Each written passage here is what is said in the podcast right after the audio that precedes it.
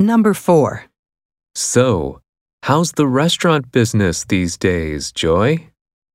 Well, our advertising is bringing in a lot more customers, but we've been having really severe staff shortages. That sounds serious. Yes, we've even raised our servers' wages. But it's hard to attract motivated, experienced people these days. My husband and I are both exhausted because when we don't have enough staff, we have to fill in. Well, I hope things get better soon. Question What does the woman say about her business?